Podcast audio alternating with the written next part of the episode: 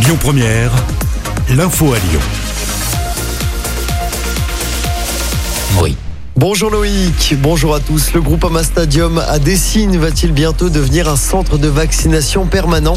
C'est en tout cas le souhait de Laurent Vauquier, président de la région de l'Agence régionale de santé, mais également de Jean-Michel Aulas, président de l'OL et propriétaire du stade. La date du 15 juin a été évoquée. Je rappelle que le parc OL est actuellement transformé en vaccinodrome. Ce sera également le cas demain et dimanche.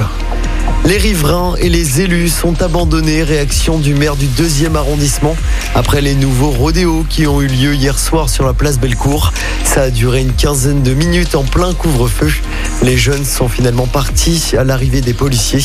Une scène qui rappelle les multiples rodéos filmés il y a dix jours sur la place Bellecour, mais également sur la place des terreaux sous les fenêtres du maire de Lyon, Grégory Doucet. Une enquête ouverte après le feu d'artifice sauvage tiré à la guillotière. Ça s'est passé dans la nuit de mardi à mercredi. Le préfet du Rhône a saisi le procureur de la République pour faire toute la lumière sur cette affaire. Et la maire du 7e arrondissement de Lyon a également saisi le procureur.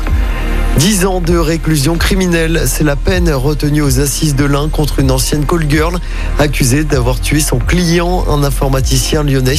Ça s'est passé en 2017. Le corps de la victime avait été retrouvé en Italie, à moitié calciné. Un corps repêché dimanche dans le canal de Jonage.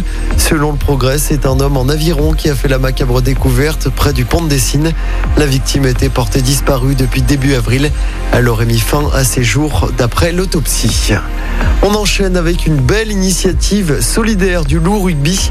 Le club lyonnais distribue 1500 paniers solidaires à des étudiants aujourd'hui. Ça se passe jusqu'à 19h au Matmut Stadium de Gerland. Des denrées alimentaires comme des pâtes ou des conserves, des fruits et légumes, ainsi que des produits d'hygiène sont distribués aujourd'hui. En football, une finale 100% anglaise en Ligue des Champions. Chelsea a rejoint Manchester City après sa victoire de but à 0 face au Real Madrid hier soir. La finale de la Ligue des Champions aura lieu le 29 mai à Istanbul.